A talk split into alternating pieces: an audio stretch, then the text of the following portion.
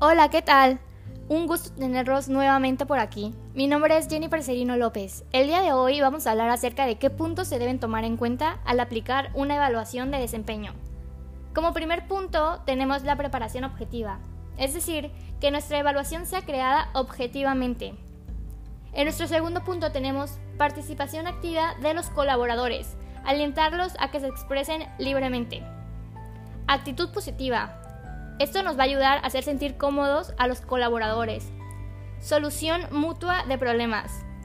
Que tengan en cuenta que se necesita trabajar en conjunto para encontrar soluciones reales a problemas, desacuerdos que se presenten en el momento. Último, pero no menos importante, establecer nuevas metas. Dejarles claro que al presentar esta evaluación les va a ayudar a proponerse metas, retos a cumplir a largo, mediano o corto plazo.